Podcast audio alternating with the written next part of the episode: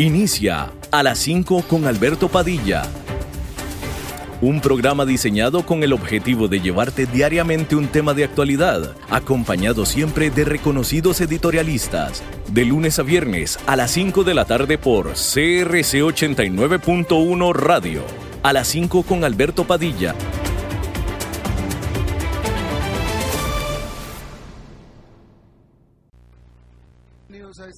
Emisión de A las 5 con su servidor Alberto Padilla. Muchísimas gracias por estarnos acompañando. Gracias a ustedes que lo hacen en la señal en vivo de 89.1 FM en Costa Rica a las 5 de la tarde. Por eso se llama el programa en vivo a las 5 de la tarde, a las 5 con Alberto Padilla. Eh, muchísimas gracias a los que nos siguen en vivo en la señal de Facebook Live, en la página de este programa. Muchísimas gracias a los que nos siguen en las múltiples maneras en las que estamos nosotros disponibles, ya sea grabados o diferidos, comenzando con la repetición de este programa en 89.1 FM todos los días a las 10 de la noche. Salimos en vivo a las 5 de la tarde, repetición mismo día a las 10 de la noche. Y también eh, los que nos siguen en la versión grabada de Facebook, en la página del programa. O también muchísimas gracias a los que nos están siguiendo en podcast en las diferentes plataformas, eh, Apple Podcast, Yahoo Podcast, etcétera, etcétera. Tratando de controlar los incontrolables, más bien molestando la vida de aquí del que está tratando de improvisar en vivo, el señor David Guerrero. Muchas gracias, señor. Lo hace muy bien, por cierto. Ay, muchas gracias. Este, gana muy buena plata molestando gente. Y aquí la que ordena, la que manda, la que dicta, la que dice, la que hace que las cosas salgan bien y si no salen bien es por mi culpa, es Lisbeth Ulet, la productora general de este programa. Bien, voy a comenzar hablando acerca, vamos a ver cómo resultó el mercado accionario el día de hoy. Bueno, pues el de hoy también fue una jornada positiva. El índice industrial Dow Jones con una ganancia de 2,05%, el Nasdaq Composite con un avance de 0,78% y el Standard Poor's 500 con una ganancia de 1,36%. Bueno, ¿por qué esto es notable el día de hoy? Bueno, porque pues el desacople entre este mercado, entre el mercado accionario y la economía, porque el mercado accionario está exuberante y la economía está deprimida, debería ser motivo de preocupación. Los precios accionarios alrededor del mundo están en sus niveles más altos desde principios de marzo, al estar los inversionistas regresando a los activos riesgosos, ansiosos de aprovechar la corrida alimentada por la euforia que ha dominado a los mercados en las últimas semanas. El indicador mundial accionario MSCI está arriba 35% desde su punto más bajo tocado apenas el 23 de marzo. Hasta el martes llevaba siete jornadas, es más, con la de hoy son ocho jornadas ganadoras consecutivas. Y esto es en medio de cada vez más evidencias del pobre desempeño de la economía mundial, en medio de los rotundos malos resultados en general de las empresas multinacionales, en medio del consenso generalizado de que la recuperación mundial será lenta y larga, y ahora encima en medio del descontento social en Estados Unidos desatado por el asesinato de George Floyd a manos de un policía. En pocas palabras, el rally accionario no tiene una base fundamental sólida y más bien está siendo inflado con vapor. Porque la única noticia positiva que se ha generado desde que comenzó la pandemia ha sido la masiva respuesta por parte de los grandes bancos centrales del mundo, respuesta sin la cual la economía global estaría mucho más maltrecha aún. Pareciera que los inversionistas están agarrando de eso para hacer sus apuestas. Y los bancos centrales no dejan de actuar. Se espera que el jueves el Banco Central Europeo anuncie un aumento de su ya masivo programa pandémico de compra de bonos, lo que en teoría da mayor soporte a la economía y más razón a los inversionistas para seguir entrando al mercado. Y se da por descontado que las autoridades económicas de Estados Unidos anuncien en el corto plazo otra medida más de estímulo también. Nada de esto elimina la realidad de que aún así son muchísimas más las razones por las cuales el mercado no solo no debería estar subiendo, sino que incluso debería estar bajando más abajo de donde estaba en marzo. Así que abróchese los cinturones. porque esto eventualmente se va a poner muy feo. Bueno, y con el rally accionario, pues vienen las, las colocaciones accionarias. Los lanzamientos a bolsa habían estado interrumpidos por la pandemia ante la volatilidad que se generó en los mercados inicialmente. Pero hoy en día el indicador VIX, que mide la volatilidad del amplio índice accionario SP500 de 500 acciones, está en su nivel más bajo desde febrero. Y con eso las empresas están de nuevo buscando entrar al mercado a buscar financiamiento de los inversionistas ávidos por comprar acciones. De tal manera que este miércoles Warner Music, la firma disquera digital, ya discos ya no hay, así es que vamos, se le siguen diciendo disqueras, pero pues en realidad son firmas digitales detrás de estrellas como Bruno Mars y la famosa ahora Lizzo, realizó su oferta pública inicial con sus acciones entrando en 25 dólares la unidad, esperando recaudar poco menos de 2 mil millones de dólares, valuando a la empresa en unos 12 mil millones de dólares. Se trata de una colocación exitosa, aun si fueran buenos tiempos económicos, puesto que la empresa es de esas raras que de hecho se han beneficiado de la pandemia al haber aumentado la compra digital de música, es decir, la descarga de música desde el encierro en las casas de los consumidores. Se espera que Warner Music sea solo la primera de toda una serie que quiere entrar al mercado a aprovechar el entusiasmo de los inversionistas. Y es que aunque comprar acciones recién listadas es aún más riesgoso que el mercado en general, pues los inversionistas se sienten atraídos en parte porque en estos tiempos pues no hay muchas otras opciones atractivas de inversión.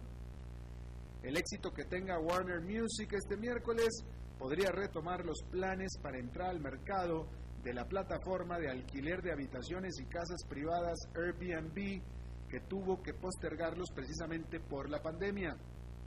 El año pasado, aproximadamente 178 empresas en Estados Unidos salieron a bolsa para hacerse públicas.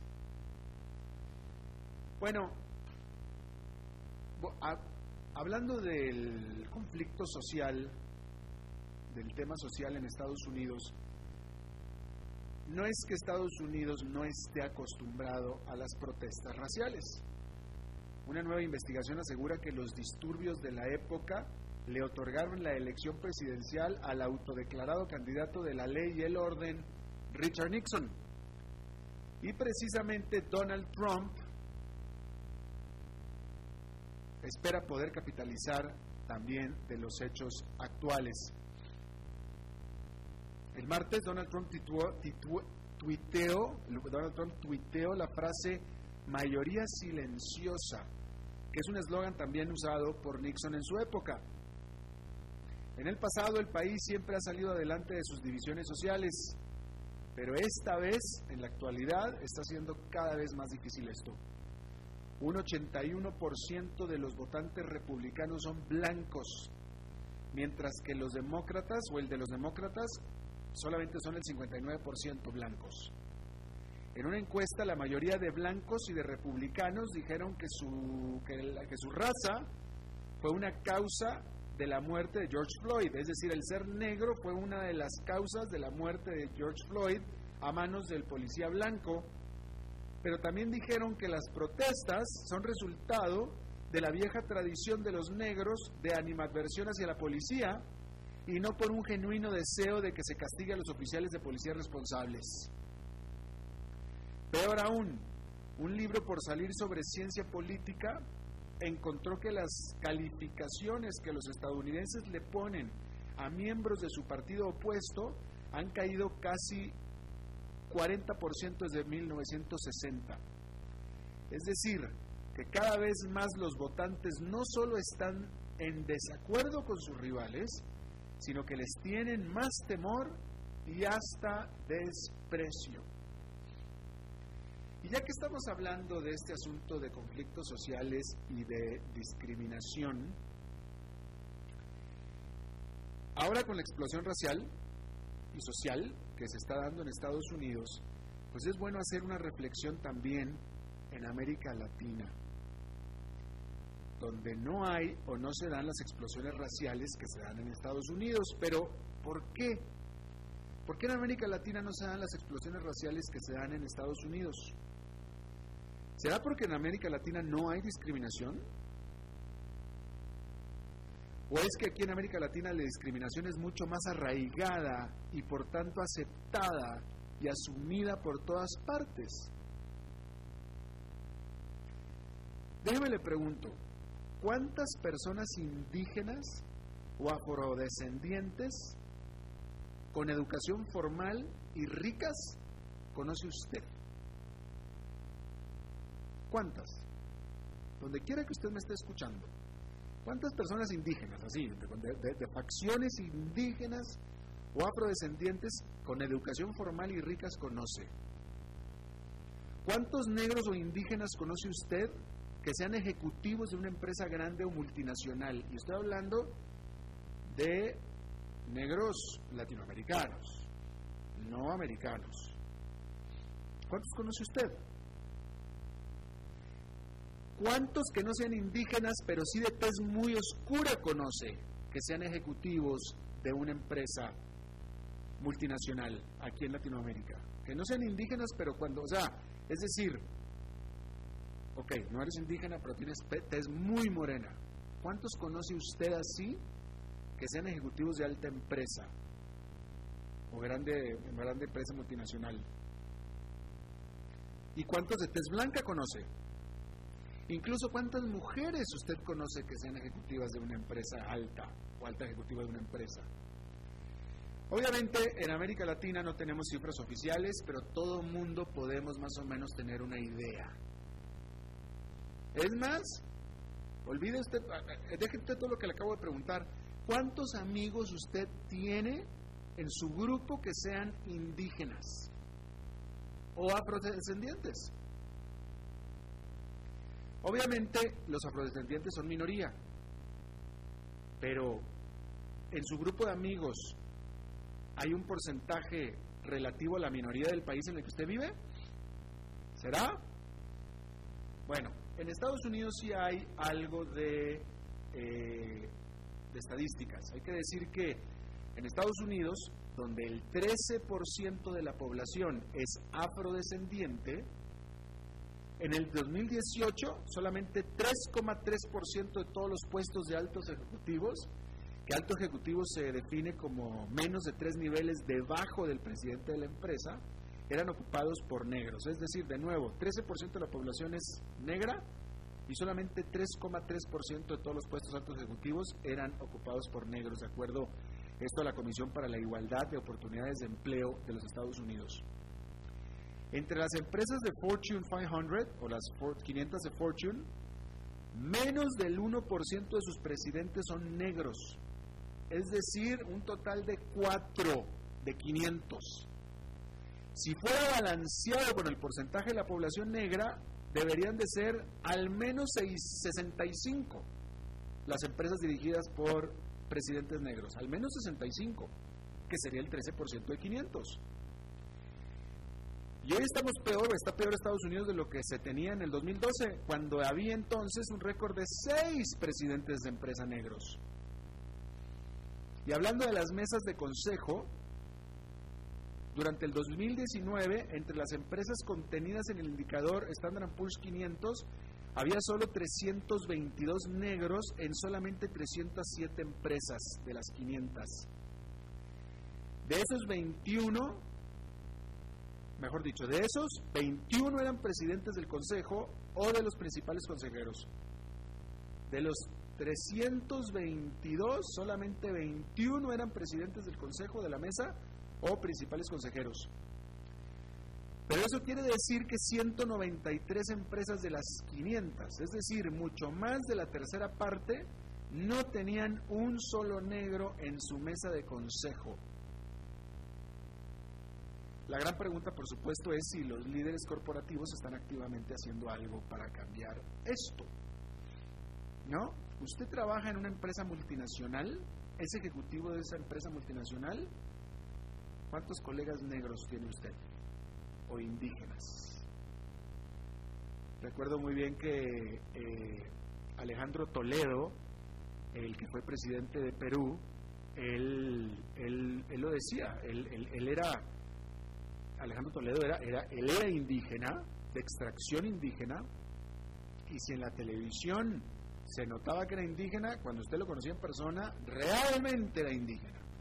Y él decía, yo soy un error estadístico, porque no se suponía que un, eh, un indígena podía aspirar a la presidencia de Perú. Yo soy un error estadístico, decía él. Y todo parece indicar que es lo mismo en todos Estados Unidos, en toda América Latina, ¿no? Bien.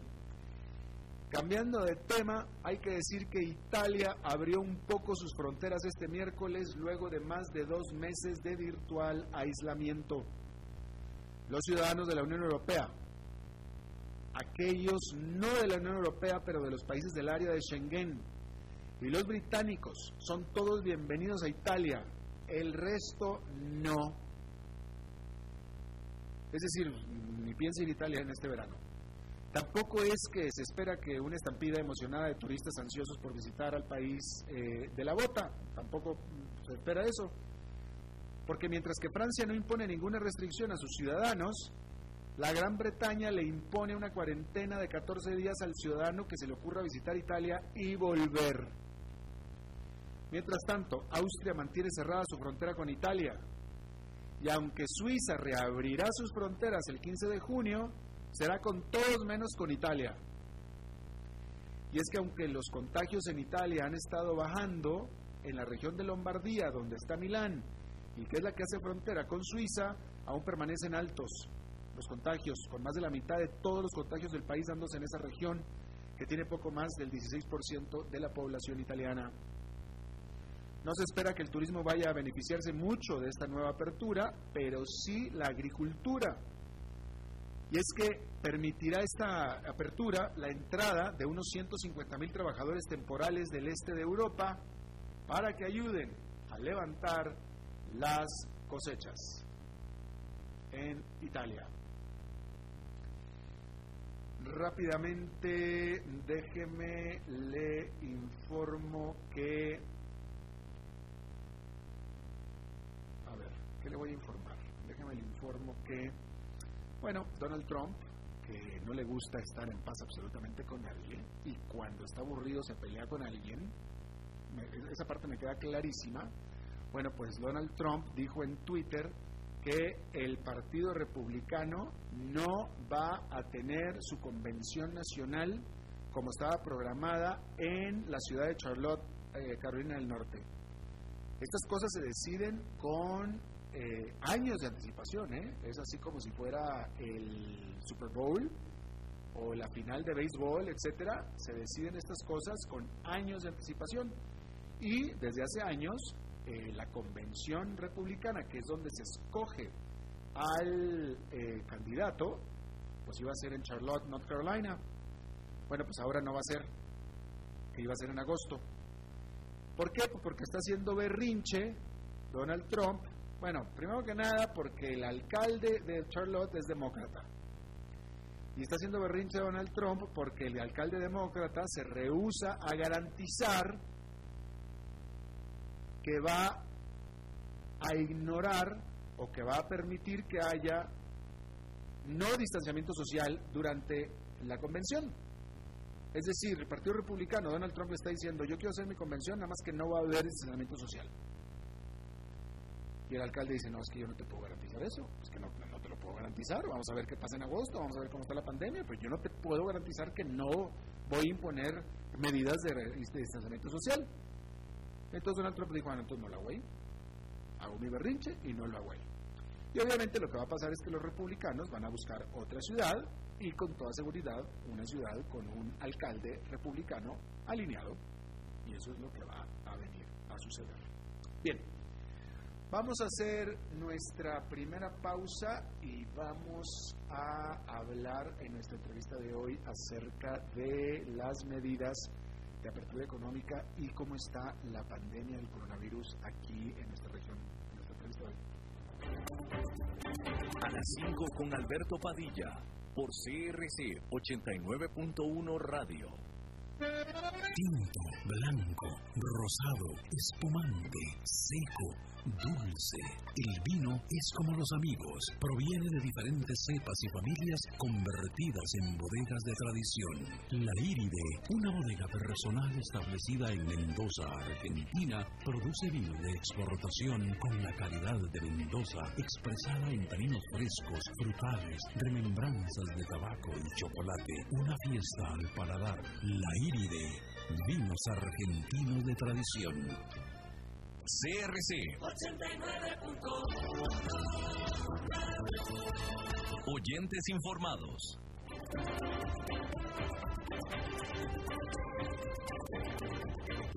Seguimos escuchando a las 5 con Alberto Padilla.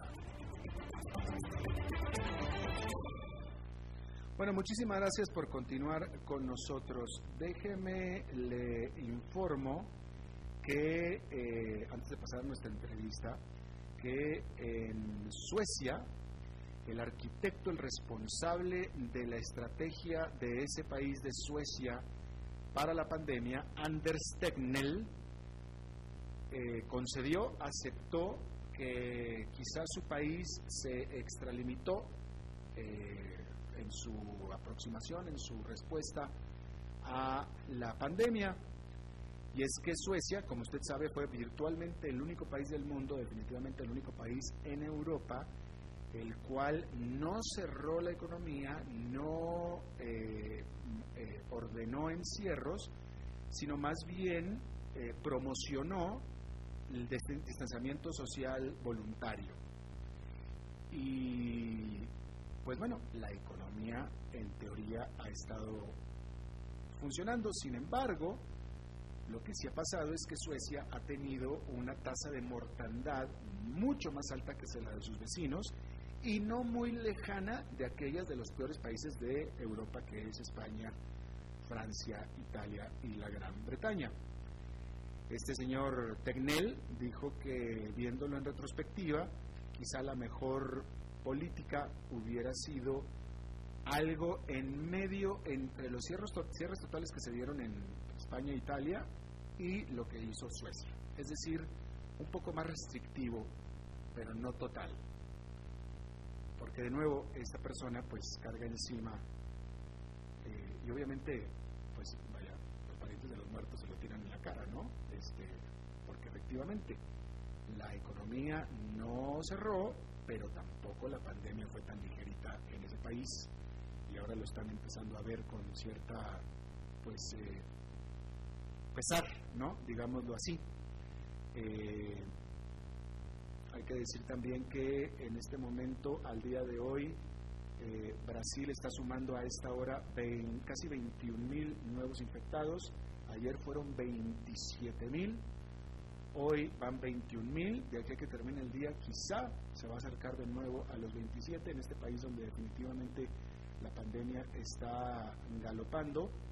Eh, Parece ser que de nuevo Brasil está rebasando a Estados Unidos en infecciones diarias y definitivamente rebasando por mucho al tercer país, que es Rusia, que nada más está reportando 8.000 casos, si es que hay que creerle a lo que está diciendo Rusia.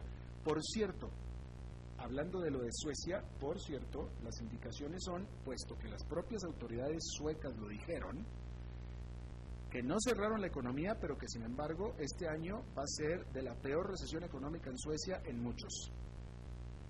O sea que tampoco evitaron la recesión económica en Suecia, ¿eh? Tampoco. Así es que ahí es donde están empezando a verlo atrás en retrospectiva con algo de pesar.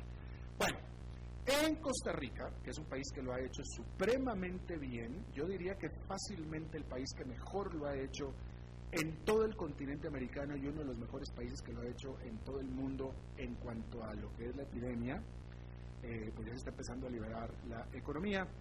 Y eh, bueno, ya el Ministerio de Salud ya no está hablando con la prensa y como yo soy prensa ya no está hablando conmigo. Antes teníamos a, aquí venía muy alegremente el doctor Arroba, ¿se acuerda? Bueno, pues ya no viene alegremente, ya no viene, punto, se acabó. Pero otra persona que nos ha ayudado muchísimo, que fue ministra de Salud, obviamente ya no es la voz oficial del gobierno, pero que sabe mucho de este asunto, es la doctora María Luisa Ávila, que le agradezco muchísimo que esté con nosotros de nuevo visitándonos. Doctora, ¿cómo está? Muy bien, usted, don Alberto, un gusto saludarlo. Gracias, muchas gracias. Me va a perdonar, eh, voy a tratar de, eh, me va a perdonar si le voy a pedir que me ayude a tratar de descifrar, de entender eh, algunas de las políticas que está ejerciendo pues este Ministerio de, Salud en este momento, porque ellos no, no, van a querer hablar conmigo, entonces pues mejor, ya, de nuevo, yo sé que usted no está ahí ni mucho menos, pero cuando menos desde su punto de vista como experta, y como que ministra un poquito, ¿no? Este, em, eh, eh, primero que nada, bueno, este día se nos subieron mucho las infecciones, eh, ahorita nos referimos a este día, pero los últimos días en Costa Rica el número de infecciones, si no aumentó, se ha mantenido, vaya, yo creo que aumentó un poquito, y yo creo que estamos a un ritmo de infecciones cercano diario a lo que teníamos cuando estaba empezando la pandemia y sin embargo la economía está empezando ya a abrir. ¿Será, pregunta, será, me parece a mí, ahora que estamos hablando de Suecia, que estamos acercándonos como al modelo sueco, ¿no? De, bueno, vamos a echar la economía para adelante y vamos a, tratar de, practicar todo el distanciamiento social y, y vamos a tratar de controlar esto a ver si se mantiene controlado. ¿Le parece a usted así igual? No, en realidad a mí me parece que el Ministerio ha venido trabajando bien y que para casi 90 días de haber empezado esto, han venido tomando decisiones basadas en la epidemiología local. Por ejemplo, estos tres meses nos dio tiempo de tener bien preparados los hospitales, de tener insumos, de que nosotros los médicos que trabajamos en la atención directa a los pacientes practiquemos simulacros para poderlos atender bien. Se formó el hospital en el antiguo Senare, el Hospital Nacional de Niños puso el hospital de campaña. Entonces hay una serie de elementos muy diferentes a hace 90 días. Así es que las decisiones hasta el momento a mí me han parecido muy acertadas. Eh, entonces usted me está diciendo que hoy en día Costa Rica o el sistema de salud de Costa Rica está mucho, más, mucho mejor preparado para un aumento de los contagios, para un problema mayor que lo que estábamos hace 90 días. Yo diría que sí. Primero porque ya tenemos mucha información de lo que ha pasado en otros países. Mm. Tenemos más idea de cuál es el manejo clínico de los pacientes. Y todo el mundo se ha capacitado y se ha preparado. Obviamente no queremos que los hospitales estén llenos por más capacidad que tengamos.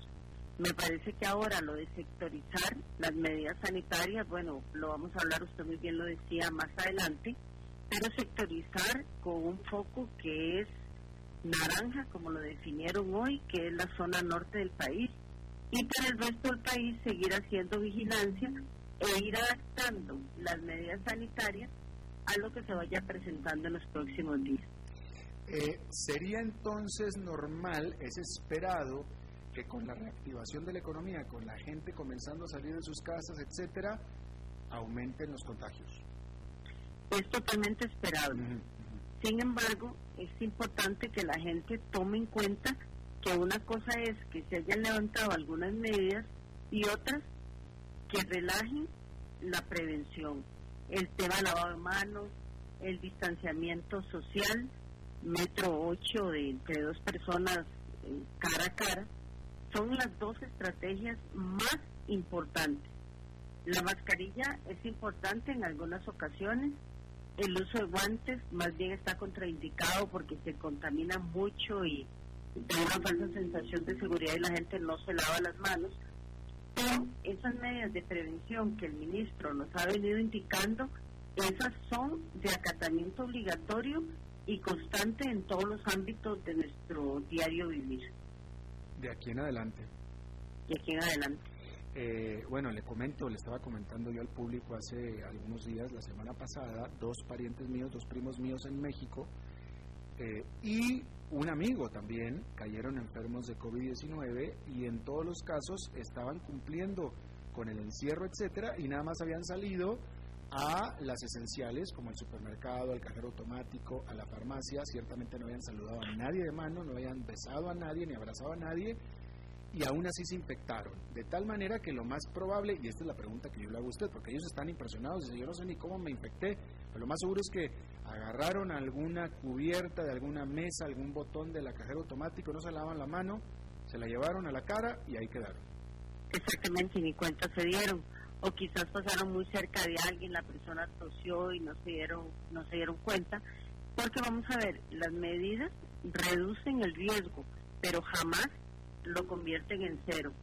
La única forma que usted tenga cero riesgo es que usted se quede en su casa, no salga pero ni a la puerta y ni siquiera le traigan comida, sino que usted ya tenía todo listo para autoabastecer. O sea que es imposible. Exactamente, lo cual es imposible. Claro.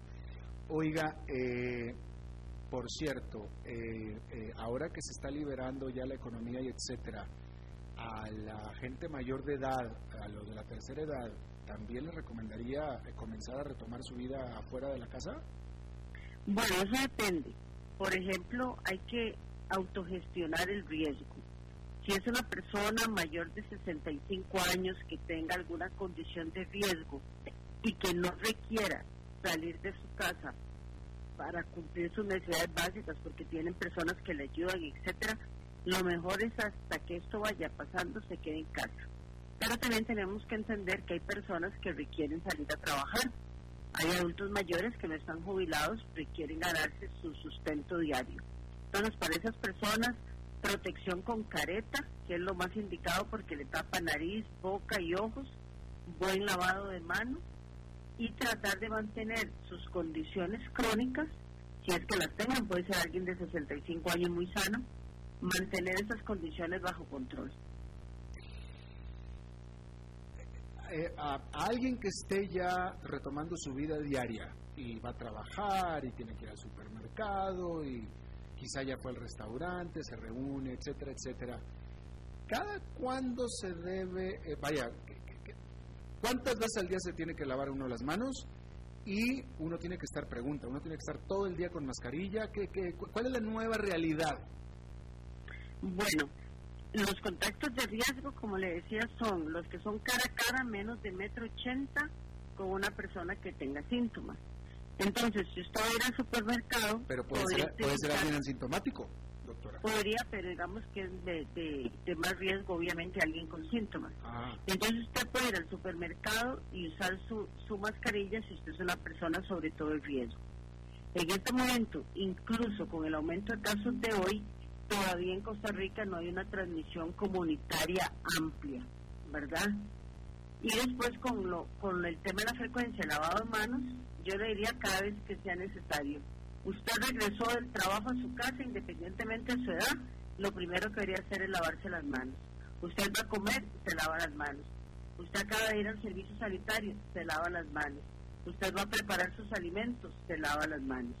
Usted estuvo limpiando su escritorio, recogiendo cosas, limpiando la computadora, después de que termina, se lava las manos en realidad es una, una práctica que uno debería de tener no por COVID, sino por, por, por, aseo y precaución general.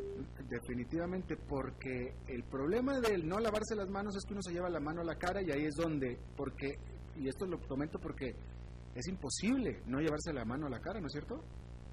Sí, usted sabe que una estrategia que a mí me ha funcionado es contar las veces que me toco la cara. Entonces, si me va a tocar la cara, digo ya una, y ahí sí voy viendo. Entonces ya la segunda vez que voy a intentar tocarme la cara me acuerdo y no lo hago. Pero es algo, es un reflejo. Entonces uno se tiene que volver como consciente de ese reflejo. Qué compulsiva, doctora. ¿Verdad?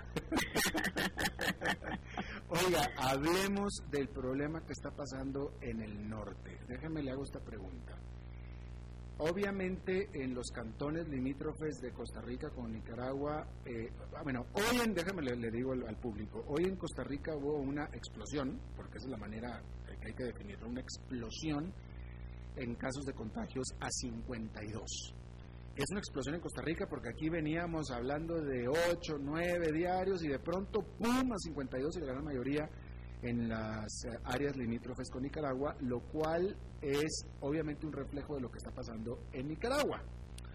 Pero yo le pregunto, si esto se está traspasando de la frontera de Nicaragua para Costa Rica, doctora, ¿cómo vamos a evitar que pase de la frontera de esos cantones en el norte del país al resto del país?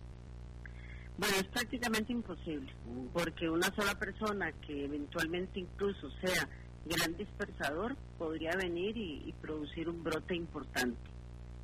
Yo sé que las medidas en la frontera se han venido reforzando, pero las mismas autoridades han mencionado que es terriblemente porosa esa frontera.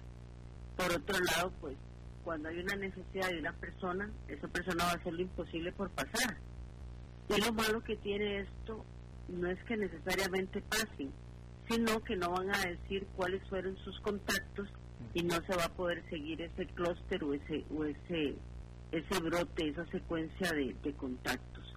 Entonces, ¿qué es lo que puede hacer uno? Pues tratar de protegerse, mantener las medidas que ya se han mencionado y confiar en el ministerio que está haciendo una muy buena vigilancia de casos.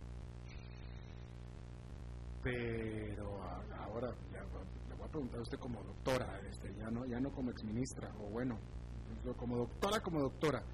Este, esta o sea, este aumento que se dio, este salto que se dio hoy de 52 cuando ayer habían sido como 20 y antes menos, eh, no fue un pico. O sea, esto me dice a mí que los próximos, los siguientes días, semanas, etcétera, vamos a estar por ahí. Sí, tienes toda la razón. Hay que esperar en los siguientes casos. Recordemos que lo más importante no es necesariamente el número diario de casos, sino que no terminen en unidades de cuidado intensivo y que, y que los hospitales eventualmente colapsen. Hoy el gerente médico, el doctor Ruiz, pues dio buenas noticias en el sentido de que tenemos mil camas preparadas eventualmente para COVID, que hay 51, 55 camas de unidades de cuidado intensivo que afortunadamente no se han llenado, entonces digamos que todavía estamos en un rango de seguridad. De ahí que eso que comentaba de autogestión de riesgo es fundamental porque sabemos que personas con factores de riesgo son las que se complican, o bien la gente que está fumando. 47% de los que se han hospitalizado en Costa Rica tienen el antecedente fumado. Mm. Así es que una buena idea buscar una clínica de cesación de fumado que ahora incluso hay online para que la gente pueda pueda reducir su riesgo. Claro. Eh, por último, doctora, ¿qué sabemos ahora, eh, ahora desde, desde la última vez que hablamos del virus? Pues me, parece que este virus, yo no voy a decir necesariamente que sea cambiante, porque no sé si ha cambiado, pero, vemos, pero es muy caprichoso. A mucha gente le da, hay mucha gente asintomática que nunca le da nada, hay otros que se mueren, hay otros que les da muy poquito. Eh, eh, aquí en Costa Rica yo conocí a uno de los primeros casos de COVID-19, a uno de los primerísimos, eh, él ya está fuera de, COVID-19, pero platicando con él, él me decía que él era un hombre, pues un hombre de mediana edad, de sus 50 años, 52 aproximadamente. Él dice que a él le dio muy leve. Dice que a quien se lo pegó él, o sea, a quien lo transmitió él, le pegó muy leve, y a quien él se lo pegó también, o sea, eh, las tres personas de la línea les pegó leve. Me hace pensar que hay cepas como que son leves. No, en realidad no es más el comportamiento del organismo que del virus en sí. Mm. Este es un virus altamente adaptado al ser humano y por eso es que se contagia tan fácil. Y usualmente los virus cuando ya se adaptan al humano matan poco. Obviamente ha muerto gente, lo cual todos lamentamos, pero no es un virus con una altísima tasa de letalidad. El problema es que como contamina o contagia tan rápido a tanta gente, entonces hay un grupo que se hospitaliza, que es importante, y ese grupo importante que se hospitaliza, un 5% puede fallecer si está en cuidado intensivo. Claro. Eh, usted oyó la nota que yo leí sobre Suecia, de jefe de, de, epidemiología en Suecia, en retrospectiva está diciendo, él está pensando que quizás se les pasó la mano con la apertura y quizá un buen debieron haber hecho algo en medio entre la cerrazón total que hubo en España e Italia y la apertura total que hubo en Suecia. Yo le pregunto a usted, viéndolo en retrospectiva, ¿a usted le parece que eh, en un encierro que tuvo como el de Costa Rica, que es el caso que conocemos, eh, quizá fue demasiado? Bueno, no, más bien Costa Rica fue bastante intermedio. Mm. Si usted lo compara, por ejemplo, con Panamá, que tuvo toque de queda, que era de las 5 de la mañana, pocas horas que usted podía salir, otros países que han sido muy restrictivos, Costa Rica ha utilizado una estrategia mediana. Tampoco ha relajado tanto las cosas como en algún momento Estados Unidos, lamentablemente Nicaragua, que ya estamos viendo las consecuencias, los suecos, como usted muy bien lo mencionaba en, en su nota previa. Entonces yo creo que Costa Rica más bien ha tomado medidas medianas. Interesante, los costarricenses, los ticos, los ciudadanos se portaron muy bien, ¿verdad? Sí, al final somos bastante disciplinados.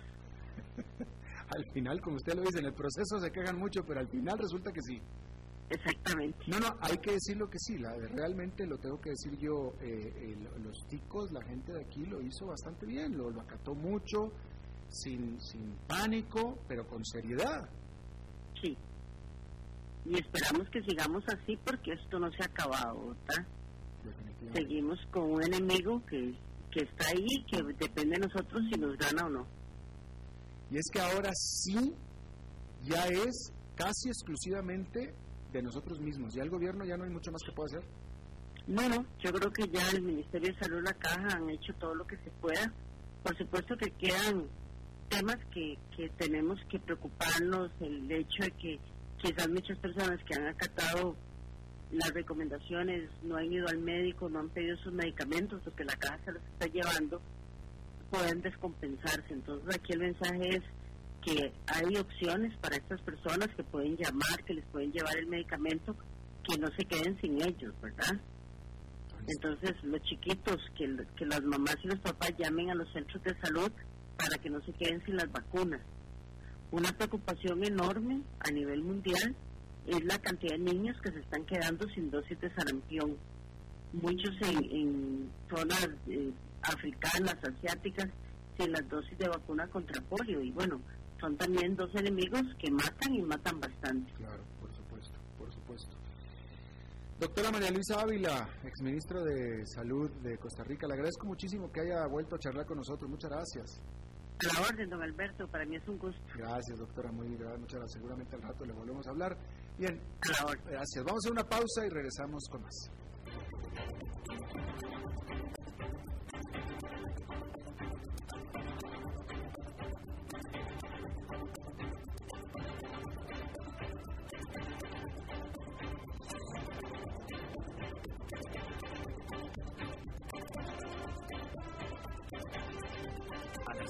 Con Alberto Padilla por CRC 89.1 Radio.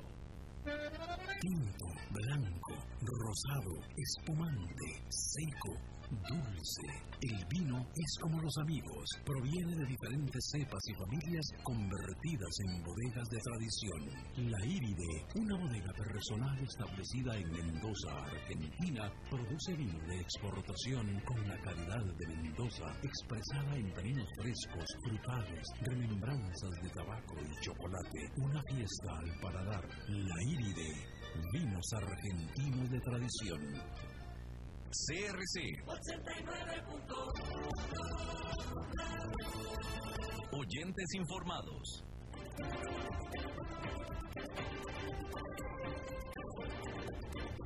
Seguimos escuchando a las 5 con Alberto Padilla.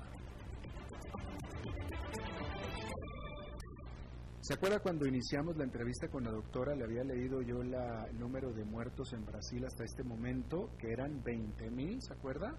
Bueno, ya ajustaron la cifra y en lo que duró la entrevista, la cifra ya se ajustó y ahora ya van 27.300 muertos, perdóneme, infectados, infectados, infectados en Brasil.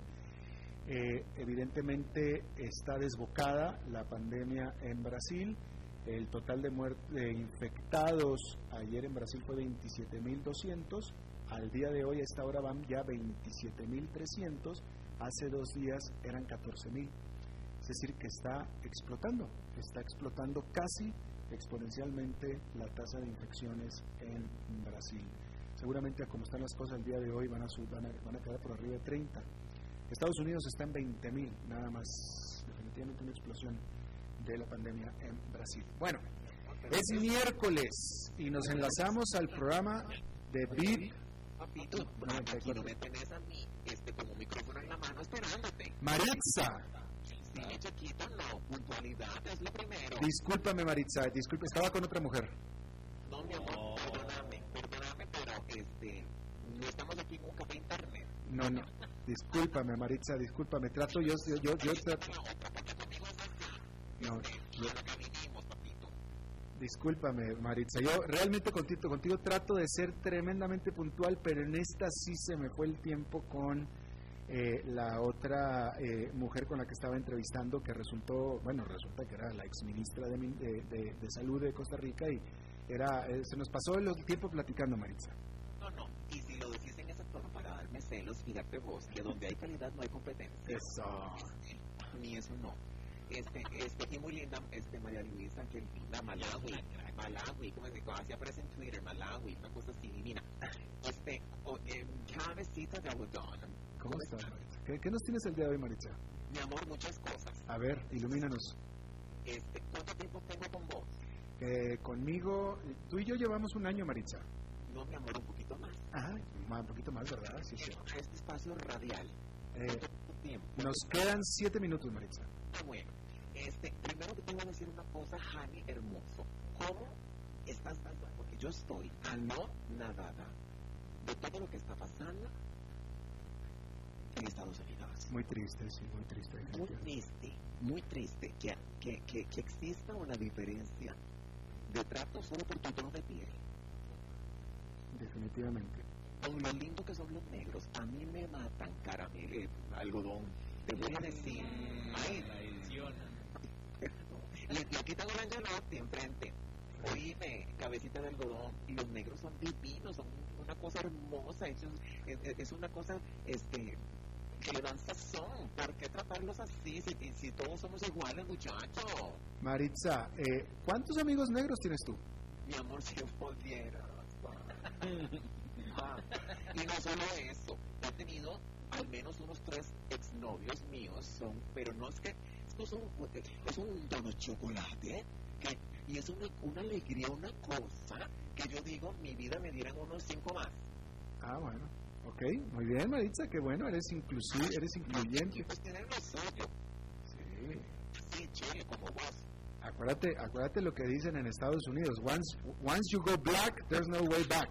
Mi amor, claro que lo sé. Pero te voy a decir una cosa. Este, que Dios perdone a Pencito porque eso es escupir para arriba. Existe el karma, que es como una tarjeta de crédito. Necesitas ahora, pero pagas después con intereses. Que Dios lo tenga fuego lento cuando se muera, Bueno, bueno, yo no sé qué va a pasar.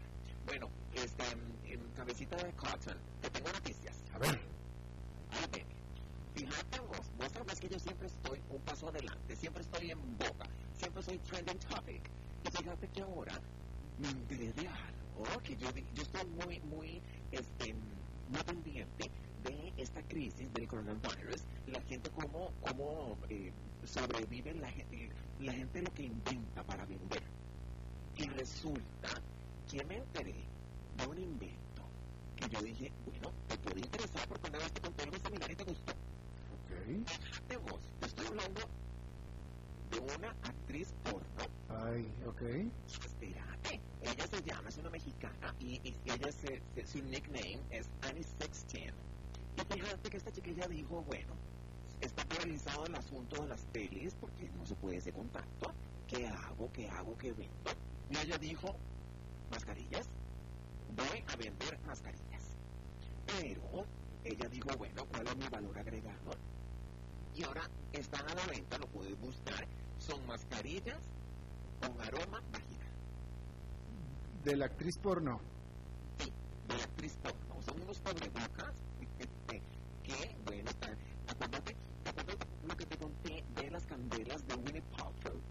Sí, claro, que, que, que sí, que, que olían a vagina. ¿Ah? Que vos quedaste encantado con eso. Me pediste unas y todo. Sí, ¿no? Y tuve que, tuve que acudir al, al Google Fact Check para revisar y si era verdad. a mí me contaron, pero no sé si es cierto, a mí me contaron que el rezo del divino niño vos le hiciste con esas candelas. no, no alcancé a comprar, te tengo que confesar que no alcancé a comprar. Mi amor, fíjate vos que esta muchachita, este, esto es cierto, y las está vendiendo. Y dame que adivina porque es mexicana. Y tal vez la conoces. Y dice, como bocas aromatizada con aroma a mi vagina. Y ojo el post, indetectable para esposas celosas. Dos por uno, uno para vos y otro para tu mejor amigo. O si preferís, este, te, te llevas dos y te queda uno de repuesto cuando ya se, se le, se le acaba el olorcito. Ay, no sé. Este. No sé. Porque.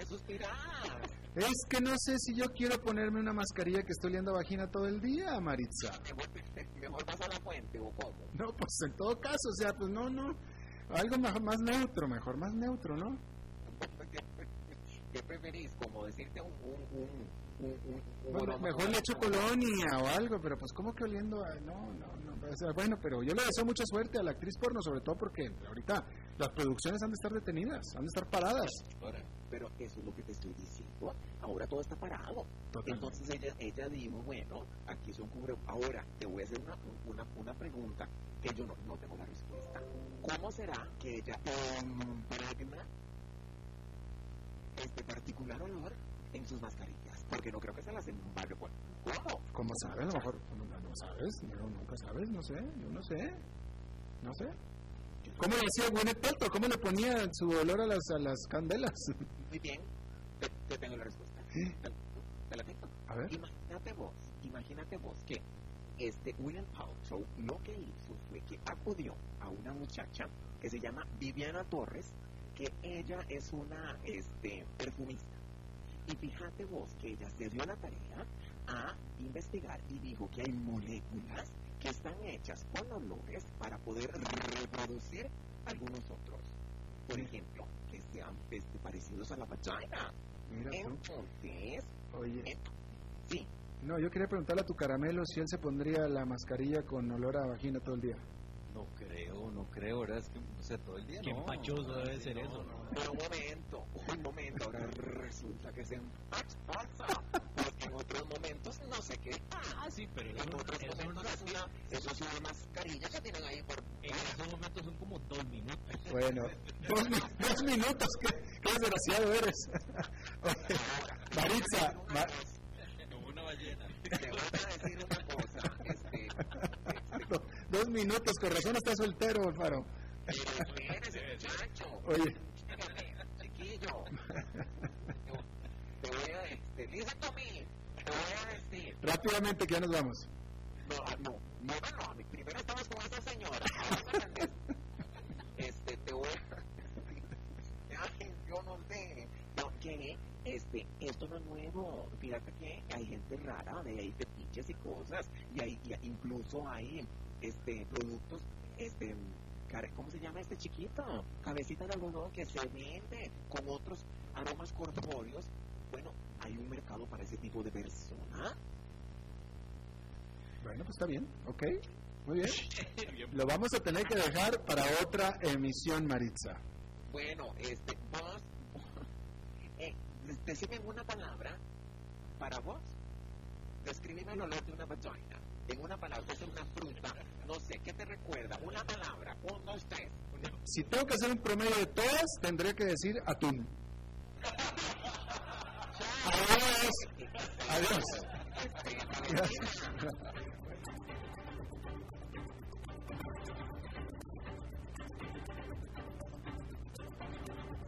Concluye a las 5 con Alberto Padilla. Un programa diseñado con el objetivo de llevarte diariamente un tema de actualidad, acompañado siempre de reconocidos editorialistas, de lunes a viernes a las 5 de la tarde por CRC 89.1 Radio. A las 5 con Alberto Padilla.